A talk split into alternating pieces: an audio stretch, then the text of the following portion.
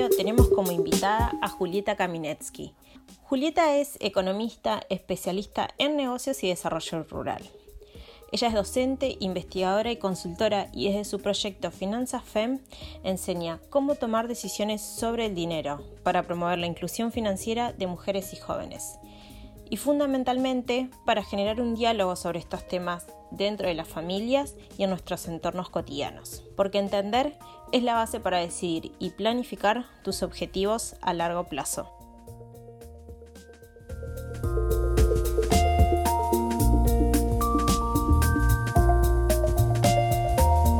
Bueno, ahora sí, bienvenida.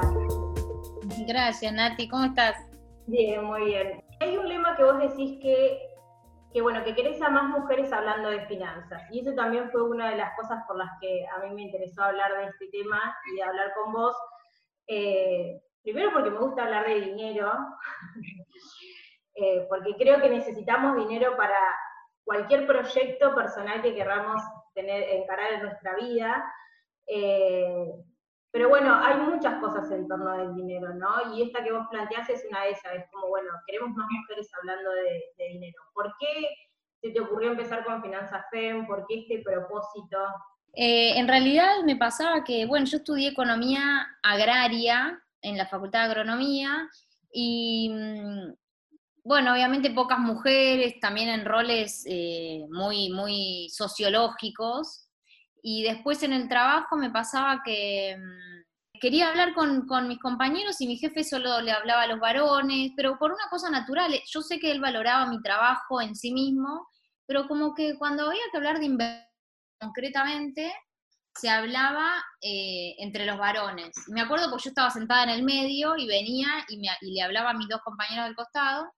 Yo hablaba un poco con mi compañera, mi amiga, de ahí del mismo equipo, pero bueno, me sentía que necesitaba como expresarme un poco más y empecé ahí con el Facebook y después se abrió el Instagram y bueno, y empezamos a armar los cursos, digamos, fue medio así improvisado, ¿no? Pero bueno, surgió. Y, y, cuando llegan las personas a tus cursos, porque sé que además de mujeres también han participado hombres, porque me siento reidentificada con esto que decís, porque también me ha pasado en algunos trabajos cuando se tiene que hablar de temas de presupuestos o, o de cómo se maneja el dinero, a veces eh, no somos las mujeres a las primeras a las que nos miran. Y bueno, pero también sé que más allá de las mujeres hay, eh, hay, hay otras personas que por su relación con el dinero, por porque no aprendieron tal vez ciertas, ciertas cosas básicas sobre las finanzas personales, ¿no? Creo que también hay hombres que se sienten como, como que no saben qué hacer con su plata, o no saben cómo manejarla o cómo administrarla. ¿Cómo, ¿Cómo llegan las personas a tus talleres? ¿Cuáles son los...? Totalmente, es cierto, es cierto. Empecé a admitir eh, algunos varones porque me pedían, la, las mujeres que venían me pedían eh, de venir con sus maridos, digamos. Eh, y bueno, empecé a aceptar algunas parejas y algunos hombres, pero me, sí coincido en que mm, la dinámica es distinta cuando hay, cuando hay solo mujeres, digamos, o, bueno, hoy, hoy el término también, ¿no? Digamos, autopercibidas. Sí. Eh, que cuando hay, cuando el grupo es más mixto, yo le llamo abierto, porque también es muy cerrado, ¿no?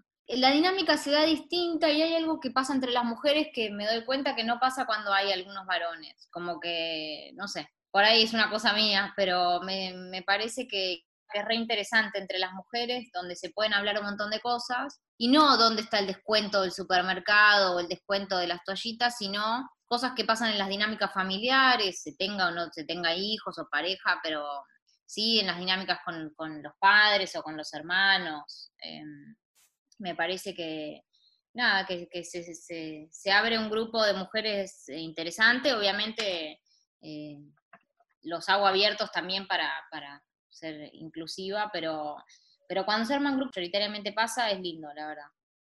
Y, ¿Y de qué temas, por ejemplo, nos, nos gusta hablar a las mujeres acerca del dinero?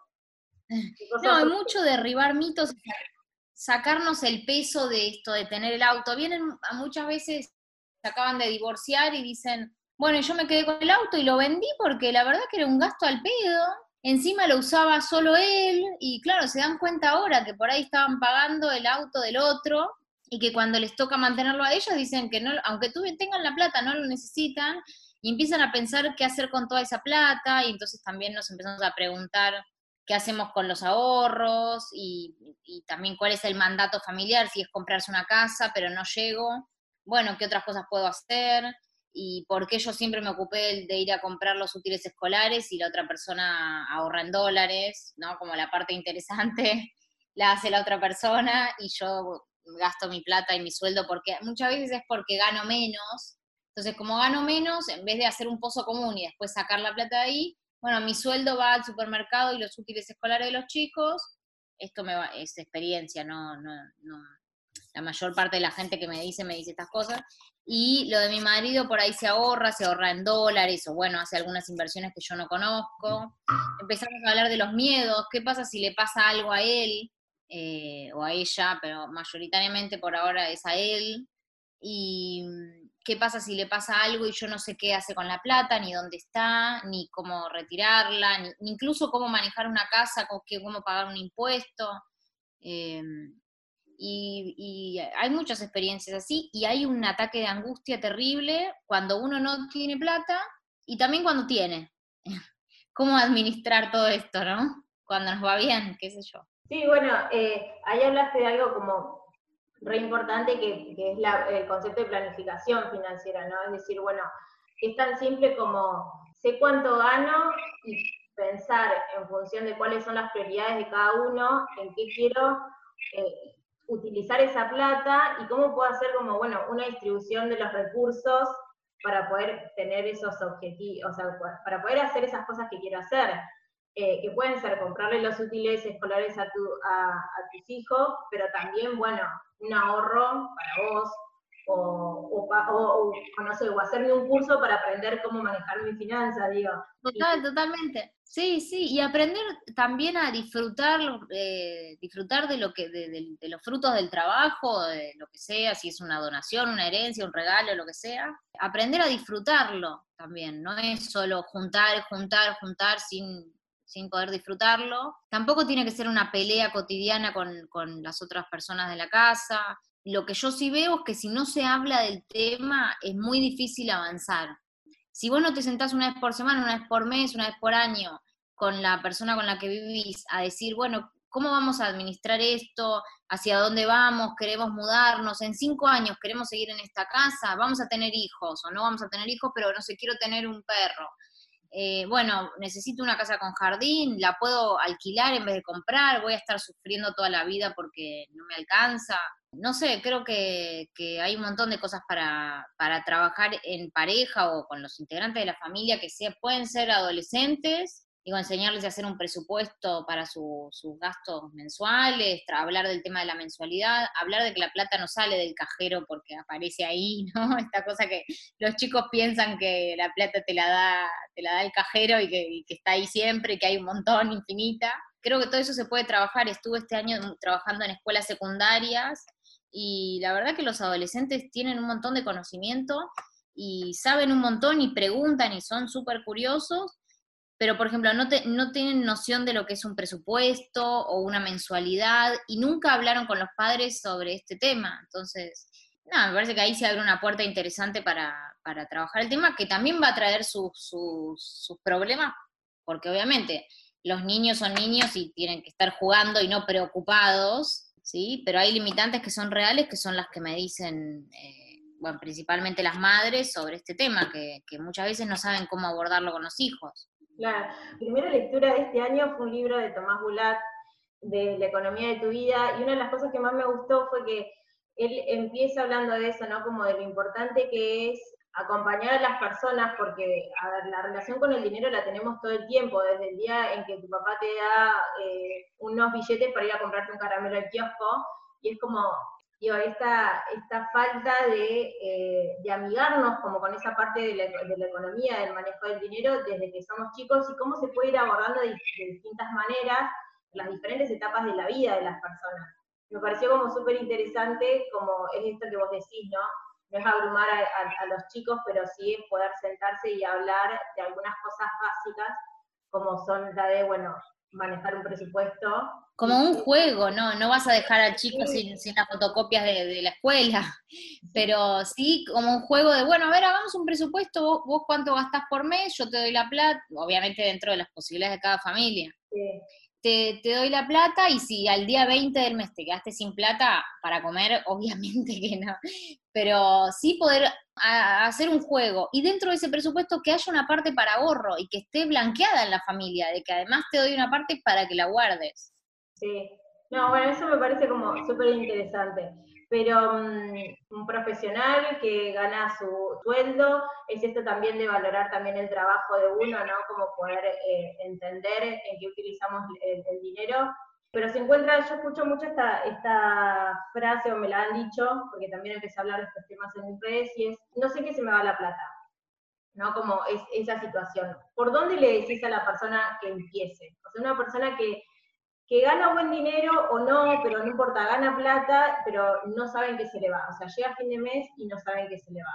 Para que pueda empezar con esto que hablábamos de planificar los objetivos, ¿no? Como, bueno, el año, eh, el año que viene me quiero mudar, dentro de cinco años me quiero comprar un auto, una casa. ¿Cómo se empieza?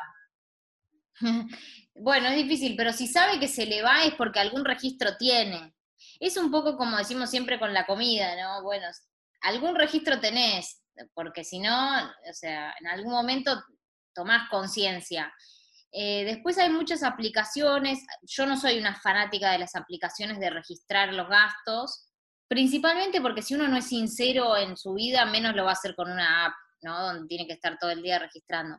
Pero sí creo que son útiles para armar estadísticas. Entonces, si uno decide realmente cambiar su hábito, es un juego que pasa a ser interesante, obviamente no se lo tenés que contar a nadie, entonces también se torna algo como para una autoevaluación financiera. Y ahí empiezas a ver, y si no en un papel eh, o en un Excel, en una planilla de, cálculo, empezar a anotar por rubros, día por día, en qué se gasta. A partir de ahí, eso solo no sirve para nada, porque ya lo gastaste en realidad, ¿no? Solo empezás a tener conciencia de cuánto en qué porcentaje se te va en ropa, se te va, no importa si lo gastaste con tarjeta de crédito, débito, efectivo, no importa. Eh, ropa, viajes, eh, viáticos, comida en el trabajo, en la oficina, en vez de llevarte el tupper. Empiezas a mirar así, después creo que se puede ver cuál es más necesario y cuál te molesta más. Che, estoy gastando un montón en ropa y ya no me entra ni en el placar. Bueno, y a partir de ahí planificar hacia adelante. Si, esas, si ese registro de gastos no lo usamos para planificar, creo que no, no tiene mucha utilidad. ¿sí? Es como ir al nutricionista y que te pregunte qué comiste y bueno, ya está. como que el autocastigo no sirve mucho. El tema es poder a partir de ahí diseñar hacia adelante una planilla donde esté toda la planificación financiera del mes, del año, de lo que sea, donde estén tus ingresos primero y los gastos que vas a hacer y cuánto, aunque eso puede ser dinámico, ¿no? Obviamente uno tiene que ser flexible. Tal cual. Bueno, a mí eh, me encanta porque antes de, que yo participara de tu curso, yo era esa persona, siempre tuve como un registro de, mis gastos y sabía muy bien eh, en qué gastaba y me parece que está bueno esto que vos decís porque primero uno tiene que hacer un diagnóstico, ¿no? Y si vos decís, bueno, acá estoy gastando más o me puedo llegar a ajustar, o esto realmente para mí es necesario y esto no, entonces puedo empezar a prescindir o utilizar esa plata para mis ahorros o para mis vacaciones. Pero bueno, yo era una persona que llevaba muy bien mi registro, eh, pero no planificaba. O sea, y, creo que esa parte también está buena del manejo de un presupuesto personal, que es decir, bueno, es planificar y no pensar tanto a corto plazo porque era, ok, bueno, yo cobraba un sueldo, llegaba muy bien a cumplir con todas mis obligaciones, pero de pronto ahorraba tal vez solo para las vacaciones y después, bueno, cuando uno quiere también otras cosas. Y el punto de quiebre más importante fue cuando, bueno, decidí emprender, me di cuenta que más que nunca necesitaba poder hacer una planificación. Y ahí fue cuando, cuando fui al curso y vos me dijiste una frase que me, me quedó súper grabada, y es, hiciste lo mejor que pudiste con lo que sabías. no me acordaba. Ahora, ahora tenés información nueva, se lo, eh, podés hacerlo diferente y probablemente mejor. Sí, látigo no sirve y además nadie nos enseñó, entonces tampoco podemos juzgarnos si no, no lo sabemos porque no se habla del tema hace 100 años. Entonces no es que, digo, mi familia, tu familia, nadie lo enseña, ni en los colegios. Recién ahora se está empezando a hablar y hay un plan nacional y, digo, y el Banco Central está avanzando bastante en eso, como desde, desde lo formal, lo oficial, con el tema de educación financiera. Y también creo que para, para poder planificar y mejorar los, los hábitos, digamos, esto de que encima de la plata, tiene que haber una motivación por ahorrar, porque si no, bueno, ¿para qué que se te vaya si lo estás disfrutando? Si, hay una motivación por ahorrar, creo que ahí empieza a cambiar el registro del dinero. Y otra cosa que tiene que haber es disciplina, digamos. Y por eso yo les digo como, bueno, ahorren primero antes de empezar a gastar 100 pesos, 200 pesos como disciplina de todos los meses.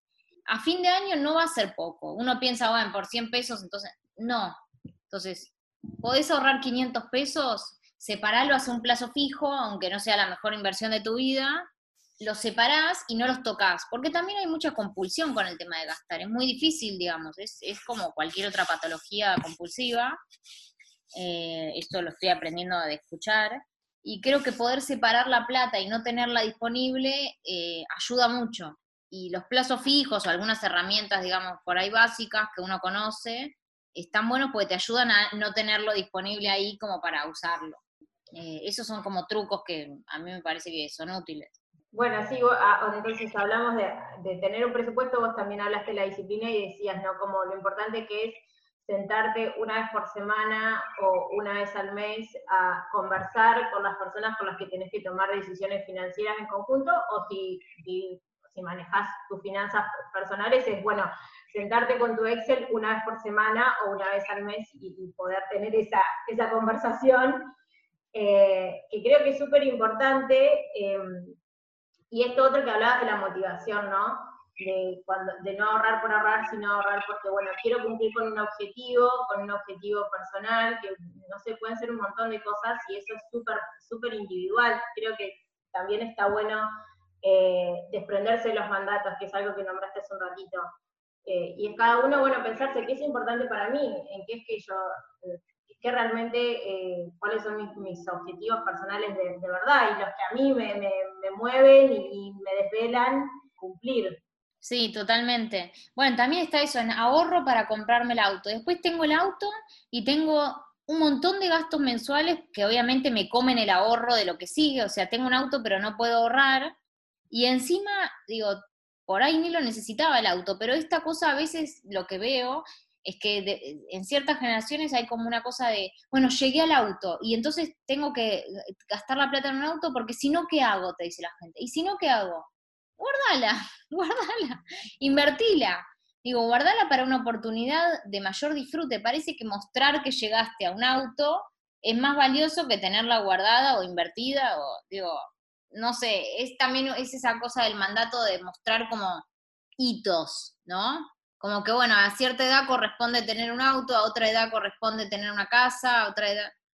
No sé, no sé, no estoy tan segura. Eh, creo que sí, obviamente, no sé, eh, hay, hay cosas más cómodas, hay momentos, hay, hay trabajos que necesitan capaz a veces eh, tener un auto o tomar un taxi o lo que sea. Em, pero bueno, esta cosa del mostrar también, del estatus, ¿no? De los mandatos. Bueno, me dijeron que, que tenía que trabajar toda la vida para tener mi casa. Y en el medio, por ahí no te fuiste de vacaciones dos veces al año porque tu casa. Y por ahí llegas a los 60 y viene la crisis del 2008 y, y no tenés tu casa y no te fuiste de vacaciones. Así que también repensar un poco eso. Y no mm, digo que no sea un derecho, digamos, eh, digo, una vivienda digna, pero, pero bueno, repensarlo, cada uno en su situación y cada uno sabe también si le resuena o no le resuena y, hay cosas también de comodidad, de estatus. Sí, contra todas esas cosas es que eh, eh, en tus cursos y, y, en y, en tus charlas y en todo lo que promueves, como rompiendo un montón como con esas cosas y abriendo, en realidad no es tanto romper, es como abrir a las personas otras opciones, ¿no? Como, bueno, ¿qué tal si en vez de comprarte eh, ese auto y tener e-, ese dinero tal vez parado o para usarlo solo en los fines de semana, no utilizás esa, eh, esa plata en, efectivo para hacer una inversión, ¿no? Y para que ese dinero pueda generar más renta y crecer en el tiempo, ¿no? Sí, sí, totalmente. Por lo menos pensarlo y después uno toma la decisión que tiene, pero también esta cosa de, bueno, con el auto pasa mucho eso, ¿no? Como la necesidad de tener un auto. Y son 10 mil pesos al mes, digamos, de gastos, además de la plata del auto, que ponele que no sé, era una oportunidad, te lo regalan, no sé, lo que sea. Bueno, repensarlo si lo necesito, para qué, porque y también quiero que la gente que tiene auto y está escuchando anote cuántas veces está arriba del auto y se quiere bajar porque no encuentra estacionamiento, porque está llegando tarde, porque lo que sea, y le gustaría estar en un taxi donde uno paga, abre la puerta, se baja y chau chau quiero, y no tiene eh, choque, no tiene que la goma, no tiene que el vidrecito, la, el foco, la nafta que aumentó, que está sucio el auto, que se rompió. Quiero que anoten por mes, porque yo no tengo auto y cada vez que uso auto que me prestan, me quiero morir. A veces pienso, voy a la verdulería y a veces voy y pienso, no, no, no tengo que ir en auto, pero lo tengo acá en la puerta. ¿Y para qué? Y y está dos cuadras la verdulería y toda la vida fui caminando, pero cuando tenés el auto pareciera que hay que usarlo. Entonces caminas menos, te estresás porque no podés parar en la puerta, porque te tocan bocina, porque estás en doble fila, cosas que siempre hiciste caminando. Y bueno, y después están los días de lluvia, como hoy en Buenos Aires, que a veces está bueno tener un auto, pero no, no se, no se para el mundo. No, tal cual. Y, bueno, ¿y qué otras opciones tenemos? Digo, eh, ¿cómo, hablamos recién un poco de inversiones. ¿Cómo, cómo se hace una primera inversión? O, cuál es el paso previo a la inversión? Hablamos también del ahorro. Eh, ¿Ahorrar por solo ahorrar sirve, no sirve? Em, para mí sirve porque te entrena la disciplina. Eso es lo que pienso yo, ¿no? Obviamente. Y después, para invertir, lo que primero, yo los mando a hacer una planificación financiera primero, básico. Eh, no les digo, bueno, bueno, y tengo 10 mil pesos, bueno, vení. No, tengo 10 mil pesos hoy, pero los vas a necesitar en 15 días. Si yo te los meto en un plazo fijo, no los tenés disponibles.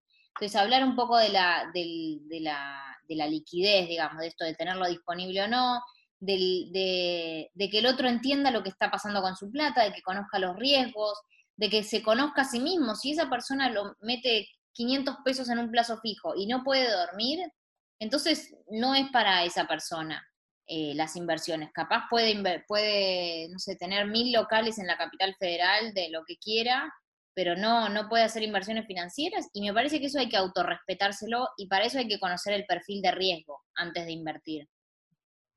El perfil de riesgo es cuánto riesgo estoy dispuesto a soportar.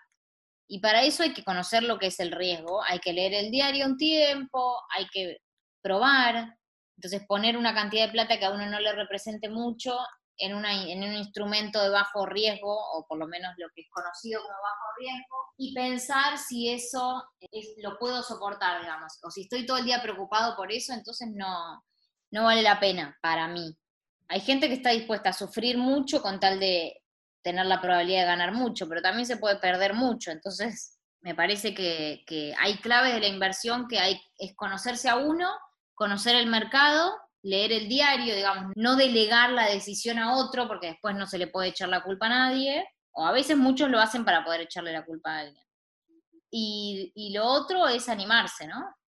Hablar, pensar, tomarse un tiempo para pensar no tiene que ser ya, no dejar que a uno lo apuren. Y después la clave de, la, de las inversiones es diversificar para mí. No tienen que ir los ahorros de toda tu vida a una sola cosa la primera vez que invertís. Podés ir probando en una jerarquía como de, dificultad, podés hacerlo vos, probar, probar una vez, dos veces, después delegárselo a otra persona o a, un, o a una agencia especializada. Es como que es un proceso. Si, si no lo hicimos a los 18 años con nuestro primer recibo de sueldo, con nuestra cuenta sueldo, digo, no lo hagamos a los 30, 35, 40, 60 todo de una, con todos los ahorros juntos, digo, pues se ponen en juego un montón de cosas ahí, ¿no? Estás poniendo los ahorros de toda tu vida, la, estás, toda tu familia, con cuidado, por favor. Eh, porque a veces sí, uno le dicen que te meten en la cabeza un poco esta cosa de que es re fácil, de que si no lo haces, estás perdiendo plata. me parece que cada uno tiene que ir a su ritmo y eso lo autorregula eh, ¿no? la, frecuencia cardíaca. De cada uno. Sí, no, bueno, algo que, que, um, yo aprendí mucho eh, en, tus cursos y también sigo a, otras personas que también trabajan temas de finanzas es que, em, como vos decís, no es, algo, no es algo simple, pero creo que también hay muchas personas como que terminan, eh, que al hacernos creer de que es demasiado complicado, que hay cosas que no podemos aprender de a poco, como vos decís, ¿no? Como de a pasos, eh, como que creo que también las personas se pierden la oportunidad de ser más, em, como de tener más poder sobre, sobre cómo manejan su dinero también, ¿no? Como que hay gente que termina ganando porque, porque muchas personas no, no sabemos cómo hacerlo. Eh, porque uno va perdiendo, va, perdiendo, no me está saliendo la palabra, pero eh, sí, como autoridad sobre, sobre, sobre cómo hacer su, como, sobre cómo manejar su, su plata, su dinero. Un poco de soberanía. Esa, exactamente, sí, esa palabra era. Yo le llamo, bueno, hago mucha comparación con el tema de la salud. Creo que uno puede ir a visitar un médico, pero hay un poco de autogestión, digamos, también. ¿no? O sea, si el médico no te gustó porque sea médico, uno no le tiene por qué eh, seguir a rajatabla. Puede ir a consultar a otros, puede escuchar su propio cuerpo, puede ir a visitar, a hacer una terapia alternativa, puede ir a, digo, no, salvo que, te atropelle alguien, como que uno puede ir viendo a ver cómo se siente con ese tratamiento.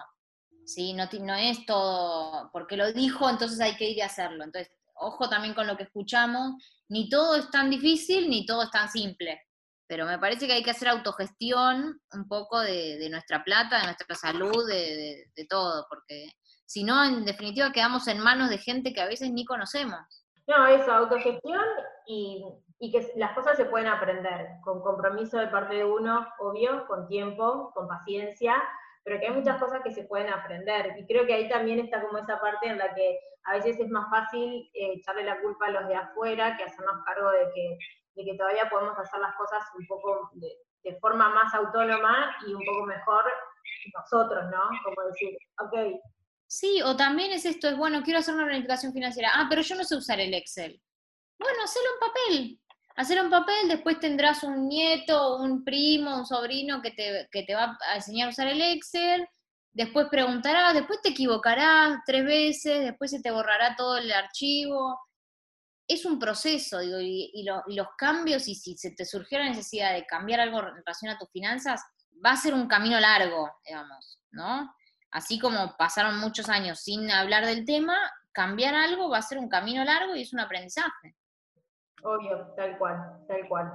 Eh, que para mí es, divertido, digo, cuando uno como rompe un poco con esas barreras y se empieza a dar cuenta que en realidad el tema de, sentarse una vez por semana con el Excel o de, o de planificar sus finanzas es lo que yo decía al principio, es lo que para cada acción que nosotros querramos hacer, se necesita, se necesita algo de dinero. Entonces es como realmente hacerse cargo de su, del futuro de uno, ¿no? Es como, bueno, así como a veces en el trabajo nos toca estar a cargo de presupuestos, porque sabemos que para hacer determinado proyecto se requieren recursos y el dinero es un recurso, bueno, para nuestra vida pasa lo mismo.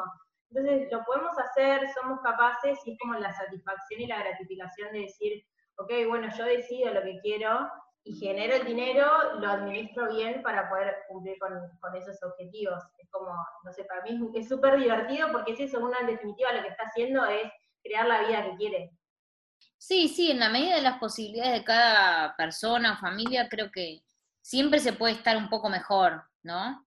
Siempre se puede posponer alguna cosa si es que, digamos, estamos en una situación de necesidades básicas satisfechas, si quiero lograr algo, no sé, en tres años quiero tal cosa, bueno, por ahí hoy no me voy todos los meses de shopping. Y si tal vez estamos muy justos, porque digamos, eh, esa es la, situación de, la mayoría, diría, bueno, repensar y lamentablemente, digamos, hay que ser creativos también para poder, eh, creativos y responsables, para poder mejorar algún hábito y que eso nos permita algo posterior sin dejar de, de vivir y también de disfrutar, ¿no?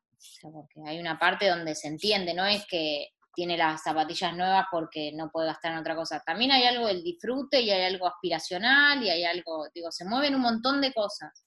y hay algo donde, donde me parece que consumir es pertenecer a esta sociedad, entonces el que no consume es como, se torna raro, ¿no? Sí, pero creo que también hay como muchos cambios de paradigma respecto, sobre todo, de, es verdad esto que vos decís, pero me parece que las personas también estamos como repensando nuestro, nuestra relación con el consumo desde, desde pensar que la felicidad no está en eso, no está en, comprar, en comprar, en comprar, y primero que la felicidad no es lo que otros dicen que es, sino que es lo que yo decido para mi vida que es felicidad. Y, bueno, y tal vez es, eh, como vos decís, ¿no? Como creo que también con el tema de la finanzas, lo que me pasó a mí con las finanzas personales o cuando empecé a planificar de una, con, más información y, todo, es que es esto que decías, como dejé de pensar solo en el corto plazo. Y, y si no, como que nos quedamos como en esta burbuja en donde, bueno, me gasto todo lo que gano en un mes, consumo, porque no se puede ahorrar o porque no sé hacerlo, y es como muy cortoplacista el pensamiento, ¿no? Y hay que romper, creo que con eso también. Sí, sí, es echarle la culpa a otros, o sea, siempre va a haber un contexto eh, muchas veces poco favorable y algunas veces por ahí eh, con oportunidades que se pueden aprovechar, que las ha habido, eh, incluso en épocas de crisis, las ha habido. No somos tontos por no haberlas aprovechado, sino que a veces desconocemos, pero sí creo que, que obviamente hay que estar preparado para una crisis, pero también hay que, en el medio hay que poder disfrutar de algo, porque si no, eh, nos quedamos en nuestra casa encerrados, ¿no? Me parece que, hay que buscarle un para qué trabajo, para qué ahorro, ¿no? ¿Cuál es la motivación en el corto, en el mediano y en el largo, dentro de la medida de las posibilidades de cada uno, y eso, qué es la felicidad o qué, en qué quiero, qué quiero consumir, ¿no? ¿Qué estoy consumiendo eh, en definitiva. Y también ver los mandatos, digo, revisar un montón de cosas que pasan ahí en la cabeza, que es algo que uno lleva todo el tiempo y trata de repetir y capaz no es lo que te hace feliz a vos. No, tal cual, tal cual. Y bueno, hablando un poco de planificación ya a largo plazo. Perdón, o no, o no te hace feliz o en realidad te frustra y no llegas a ningún lado, digamos, ¿no? Porque es un mandato imposible de cumplir a veces. No, sí, tal cual, tal cual. perdón, perdón. No se hace nada. de la planificación. Sí, no, no, que estábamos hablando un poco de eh, lo que es la planificación a, largo plazo, ¿no? Como, y me acuerdo que en, tu curso vos nos hacías hacer un juego donde nos dabas como frases, ¿no? Y uno tenía como que dar su opinión respecto a esa frase, y una era, eh, no es momento de preocuparme por mi jubilación, como no, falta un montón de tiempo, yo ahora no me preocupo, y me quedó resonando mucho lo que hablamos sobre el tema de la jubilación, ¿no? En, el taller. ¿Qué, puedes contarnos de, este tema que, bueno, todos aspiramos a llegar a vivir muchos años, o sea que esperamos eh, estar jubilados en algún momento? Y vivir viajando, ¿no? Esas cosas que... Y sí, sí, obviamente. No, no es momento de preocuparse, pero me parece que mientras más joven uno lo empieza a pensar, no te digo condenarte a trabajar en una empresa para tener una jubilación, ¿no? Como esta cosa medio condenatoria, pero sí eh, pensar, pensar cómo quiero vivir, cuántos años, y también es difícil hablar de esto, es difícil hablar con los padres de esto, porque obviamente se tocan temas sensibles como dejar de trabajar, dejar de ser productivo, la, no sé, un geriátrico, la muerte, digo, se tocan temas como muy, muy fuertes para hablar, pero creo que es mejor hablarlos que no hablarlos, y poder decir, bueno, yo creo que voy a trabajar hasta tal edad y después me gustaría disfrutar o viajar, o si soy, si no sé, estoy soltera, o eh, cuidar a mis nietos, o vivir en una casita en las afueras, tranquilo, o internarme y que me atiendan. Me parece que, que esas son cosas, digamos, que se pueden pensar. Uno no sabe cuánta plata va a insumir exacto, porque no sabe lo que le va a pasar, pero sí creo que se puede hacer un estimativo. Y después, nada, repensar algunas, algunas opciones alternativas flexibles por si cambia el plan. La vida creo que, te da mil vueltas, así que uno puede tener pensado algo y que después se salga con otra cosa. Pero sí, es difícil hablarlo, está bueno hablarlo si uno tiene hijos o si tiene padres, poder charlarlo, ¿sí? Sembrar esa cosa, decir, bueno, empezamos a pensar en esto, o si alguien de la familia tiene un trabajo muy arriesgado, trabajo de riesgo, no sé, pensar en un seguro o en, alguna cosa que lo deje un poco más tranquilo. Pero bueno, obviamente, son temas difíciles. A veces está bueno que venga alguien del exterior a hablar de esto, como un, digamos, un, mentor del tema, porque te ayuda un poco a poner el paño frío, digamos. He hecho varias consultorías con respecto a esto, de pensar, bueno, ¿y cuánto crees que vas a gastar? Y a qué, por ejemplo, tengo esta cantidad de plata, bueno, ¿a, qué tasa la tengo que invertir para llevarme esto? O si la invierto a esta tasa, que es la que yo puedo soportar, ¿cuánto me rinde? Entonces, ¿cuánto necesito? No sé si tengo propiedades. Eh, si me conviene dejarle propiedades a mis hijos y vivir de las rentas mientras esté jubilado, ¿no? Como empezar a charlar del tema. Es difícil, también es difícil porque las jubilaciones obviamente por sí solas no, alcanzan para vivir, ni siquiera alquilando y, trabajando extra como monotributista. Y digo, es difícil en este país y en todo el mundo. Entonces, eh, hay que, hay que ocuparse un poco y no preocuparse dentro de lo posible, ¿no? Obvio, sí. Bueno, ahí me hiciste acordar algo que le escuché decir a Sergio Fernández, que es un emprendedor español, eh, o lo leí en uno de sus libros, que él decía esto, ¿no? Como eh, que, que, dejar, eh, que, digamos, como que las jubilaciones en todo el mundo están en crisis, que sea el Estado el que provea la jubilación y, mm, y que bueno, que, tenemos que empezar a ocuparnos durante nuestra vida activa en cómo, bueno, creamos un fondo, vamos eh, ahorrando e invirtiendo una porción del dinero que ganamos ahora para poder tener un mejor pasar en el futuro, porque tal vez solo con la jubilación que me da el Estado no me va a alcanzar, y todo este tipo de cosas que, que bueno, eh, que, es como vos decís, es cuestión de sentarse, hablarlas, eh, pensarlas, ver opciones, diversificar, es una palabra sí, sí. no digo que sea justo que esté bien, digamos. Eh, la gente, yo creo que todo el mundo preferiría tener la parte que, que, hace de aportes, tenerla en el momento, ¿no? Pero si la jubilación te diera todo eso de vuelta, sería otra cosa. Como sabemos que hay un desajuste ahí, eh, por eso también la gente está tan disconforme de pagar aportes, ¿no? de hacer los aportes, eh, porque sabe que la retribución no es la misma y que por ahí aportaste 40 años, 50 años y, después no, no vuelve eso en la edad en la que uno más lo necesita también. No, obvio, sí. Obviamente que eh, si hablamos de, lo que nos gustaría que fuese lo justo, sería eso, pero bueno, también conociendo un poco las situaciones, ¿qué puedo hacer yo frente a la situación que no vamos a manejar? No, también es cierto que la vida de los, de los ancianos eh, es muy complicada, digamos, toda la parte burocrática, digo, se, torna muy complicado depender de solamente de la jubilación. Y, eso que solo estamos pensando, la mayoría piensa en, un jubilado, digamos, urbano, pero también en zonas rurales, digo, la edad, la tercera edad, digo, es, es, muy complicado, no hay servicios básicos en todos lados, entonces también creo que está bueno poder empezar a, pensar eso, dónde, dónde, uno quiere pasar esa parte de su vida y, entre lo que se pueda planificarlo. Tal cual, tal cual, tal cual. Y bueno, y hablaste un poco, de, eh, en un momento decías esto de de la casa, ¿no? Como, bueno, le, le dejo acá, ese creo que también es otro mandato, hablando de la lista de los mandatos, como, bueno, los padres le tienen que dejar una casa a sus hijos, ¿no?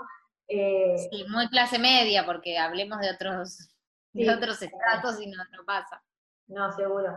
¿Y qué, otro, qué otro de estos, ya, ya hablamos de, varios mandatos y de varias cosas, ¿no? Como, bueno, eh, el auto, la casa, eh, ¿Qué, otra cosa surge mucho en los cursos que vos digas, bueno, me parece que esto hay que revisar un poquito o pensemos, por, lo menos pensemos en otras opciones? El auto y la casa son bastante importantes. Eh, después creo que está, pues de lo que se quejan mucho, yo no tengo hijos, es de los colegios privados, que bueno, es un tema a discutir bastante, ¿no? Como que, como si la educación pública gratuita no fuera buena, sabemos que hay colegios que no son buenos y hay otros que sí, y que también hay mucho de la educación en casa. Bueno, no es mi tema particular el tema de educación, pero, pero está bueno también para, para sacarle esta presión a, La otra vez una madre se me largó a llorar desconsoladamente de que eso, de que estaba eh, tratando de conseguir una beca en el mejor colegio, digo, y el chico después va con una presión al colegio, toda una presión, después los compañeros, digo, tienen un montón de cosas que, el nene no tiene y se genera toda una, cosa medio eh, de sufrimiento para el pibe muy exigido.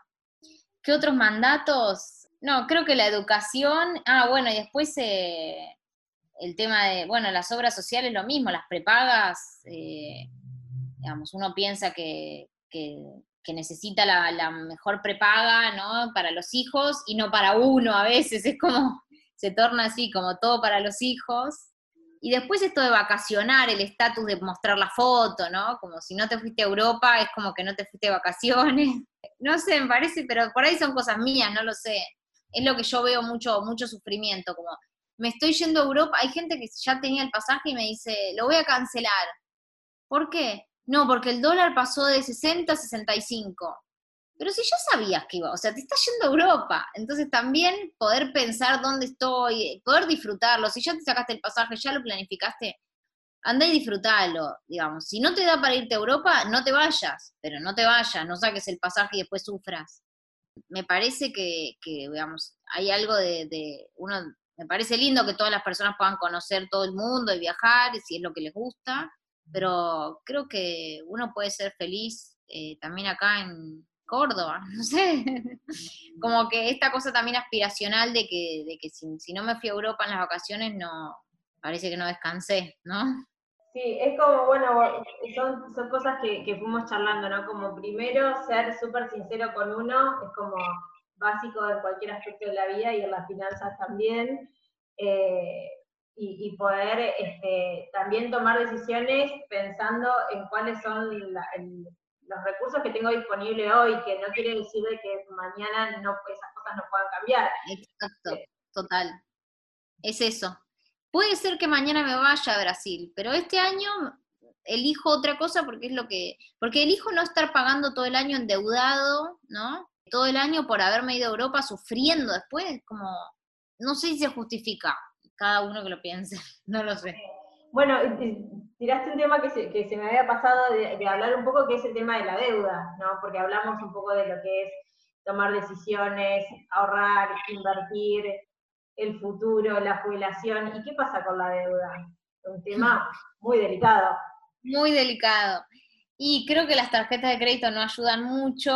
Eh, obviamente han sido diseñadas exclusivamente para eso, eh, para que nos endeudemos y paguemos intereses mucha gente no tiene conocimiento de que, mm, de que se cobran intereses muy altos, porque al ser por ahí uno dice, bueno, un mes, bueno, unos días, por ahí empezamos en una rueda que después termina en una deuda impagable, que le pasa a nosotros, le pasa a las personas, le pasa a las empresas y le pasa a los gobiernos. Y digamos, eh, justo hoy escuché que, que en la provincia de Buenos Aires van a tener que extender el plazo de pago de, una deuda, porque obviamente entras en una deuda después para pagar deuda, para pagar otra deuda, para pagar salarios, para pagar, ¿no? Como, no es que nos pasa solo a nosotros o esta cosa de me pasa solo a mí.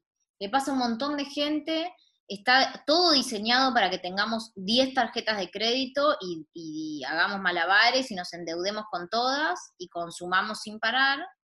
Y por eso creo que, que es algo más psicológico que financiero a veces, ¿no? salvo que sea una persona que, no le alcanza para comer, digo, y que, todas estas deudas generan solamente cubrir las necesidades básicas, creo que el resto es, eh, modificable y que se puede vivir mejor sin estar endeudado y vivir en las posibilidades. Y, y, tener amigos que respeten eso y que nos quieran igual, ¿no? Como esta sensación de que si no, si no pertenezco y si no tengo, esta cosa del tener, que está, está un poco de moda ahora, igual el paradigma de más vivir la experiencia que el tener. No sé si quiero tener un barco, pero capaz puedo ir cada tanto a alquilar un paseo, ¿no? Pero si no tengo el bote, si no tengo el auto. Sí, esto de, de usar, de, de, usar las cosas y no poseerlas, ¿no? Como disfrutarlas, usarlas, pero no es necesario que sean mías. Sí, sí, que me ocupen lugar en la casa. Siempre digo la aspiradora, que yo quiero una aspiradora porque tengo un gato, pero no me entra en mi casa y no me quiero comprar una aspiradora. Digo, si tan solo alguien del edificio pusiera a disposición su aspiradora, yo se la alquilo. Eh, o poder, poder compartir la aspiradora, no sé, los electrodomésticos. Pero bueno, se torna también es, eh, el elemento de la convivencia, ¿no? Prefiero tener lo mío, ¿para qué lo voy a compartir? Y ahí empezamos a hablar también de recursos, del ambiente, ¿no? De la sustentabilidad. Está todo relacionado. Obvio, está todo súper, súper relacionado. Como para ya ir cerrando.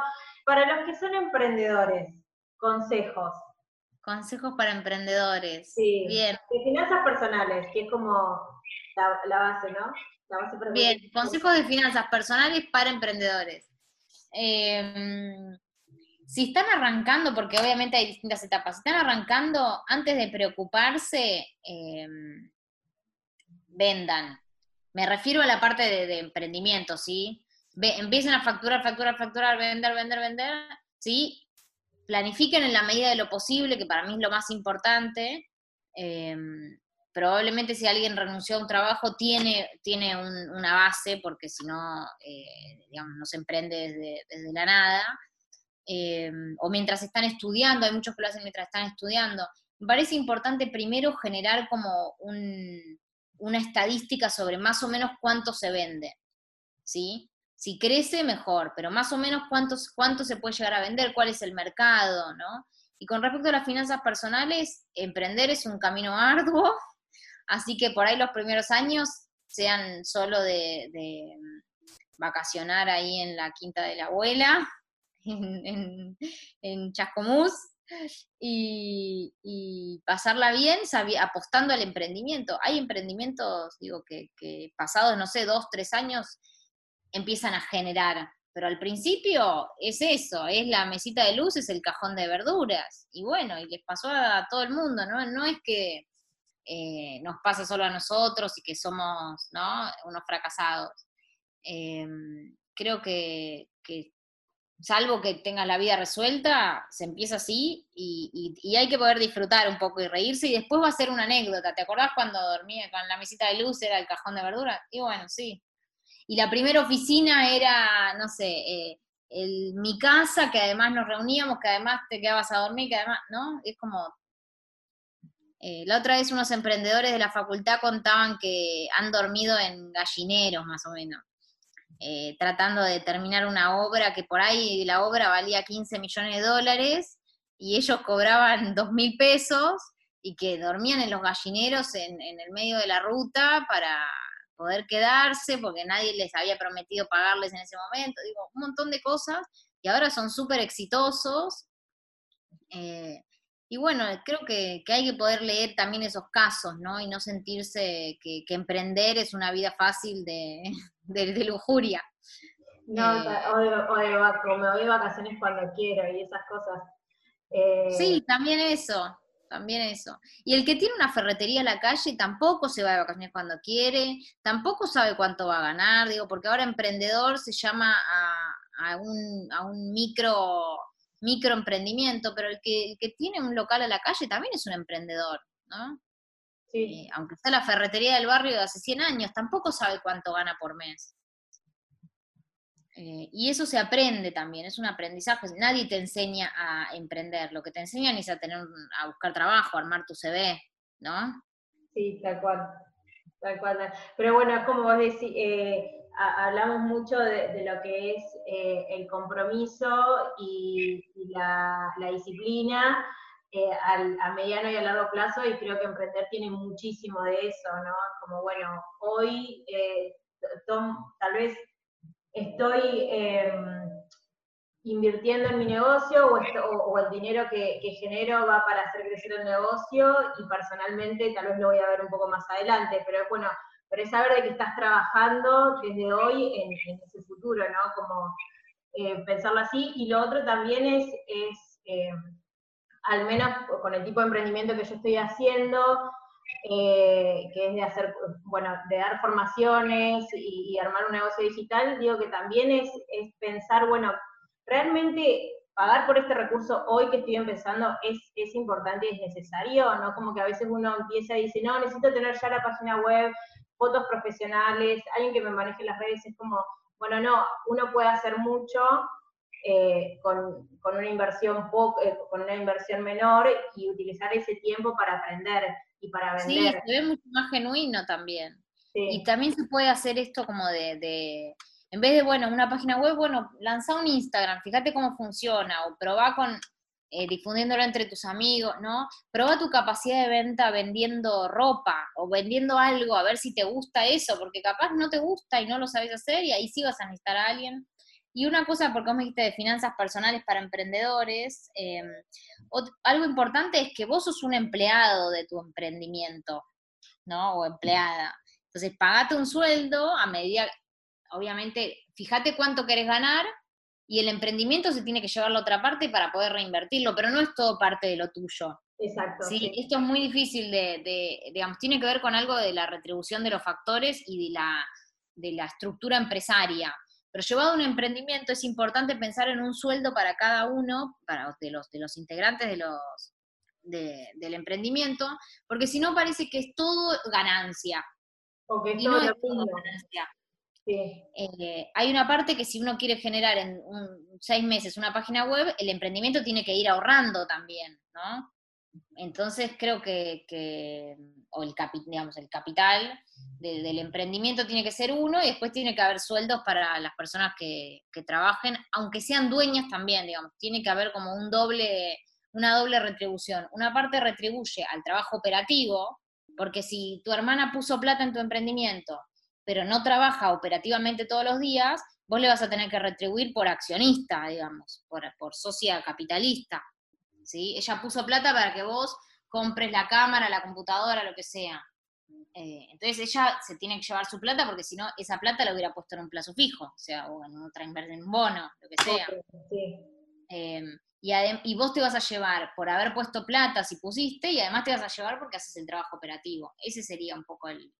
Y después bueno, esa serían como la retribución al capital, la retribución al trabajo y después está la retribución a la renta, que sería, eh, no sé, si hay otro familiar que, les presta el, departamento, bueno, también poder, aunque sea gratis, eh, poder pensar en una retribución. Genial, genial, genial. Y bueno, y, y contanos un poco eh, cómo va a ser el 2020 para Finanzas FEM, así los que quieran aprender un poco más en profundidad de, todos estos temas que hablamos. Bien, bien. Bueno, el, 2019 fue, fue un gran año, así que el 2020 espero que, esté a la altura. Em, me gustó mucho trabajar con adolescentes, así que vamos a seguir. Creo que voy a estar trabajando en un colegio fijo con adolescentes y después espero que, surjan muchas actividades más en, en distintos colegios. Así que si algún banco quiere auspiciar la actividad, eh, vamos a tener un programa de radio muy importante, estoy tirando una primicia. Vamos a tener una vez por mes o una vez cada tres semanas talleres, eh, los talleres, el clásico introductorio. Me gustaría meter un taller de Excel para el que quiera aprender eh, presencial, que va a ah. estar bueno, ya lo, ya lo tengo ahí eh, y después un taller de lectura de diario que sea más, más, digamos, más frecuente, más semanal. Capaz, capaz, capaz, un grupo de WhatsApp con noticias diarias, una noticia por día, charlada y explicada, digamos, para generar así como un hábito de, ir entendiendo, ir, interpretando el diario. ¿Y qué más? Y después, eh, bueno, a partir del premio del Banco Central, eh, no sé si hablamos de esto, pero Em, a partir de un concurso eh, que fuimos premiadas. Em, una parte del premio era una beca para un programa ejecutivo de la Cámara FinTech de Finanzas y Tecnología, así que tengo mucha ansiedad porque empiece el curso ese. Eh, y después seguir dando clases en la facu, estamos trabajando con emprendedores en la incubadora de la Facultad de Agronomía, eh, hay muchos planes. Muy bien, muy bien. O sea, y, y toda la información que seguís compartiendo por tu Instagram, por Finanzas FEM, así que la pueden seguir. Sí, vamos a seguir.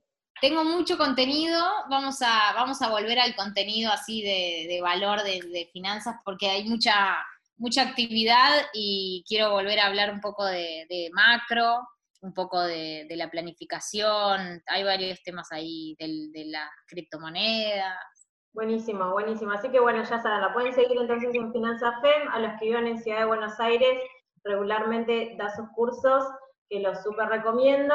Y bueno, algunos, eh, algunos cursos online también, así que ahí, ahí va a ver cómo, cómo este año lo, lo acomoda. Vas a seguir también con los cursos online, para los que no viven en, en Capital. ¿Estás viendo? Sí. Genial. Así que bueno, Juli, gracias, gracias por haberme dado tu tiempo, que el tiempo es dinero, yo lo sé, así que gracias por eso. Gracias, Nati.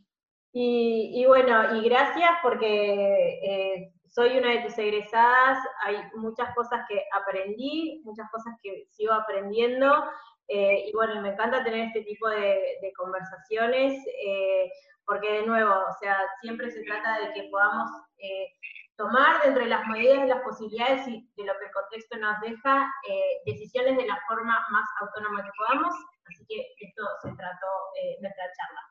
Gracias, un beso. Bueno, nos hablamos, Feli, un beso enorme.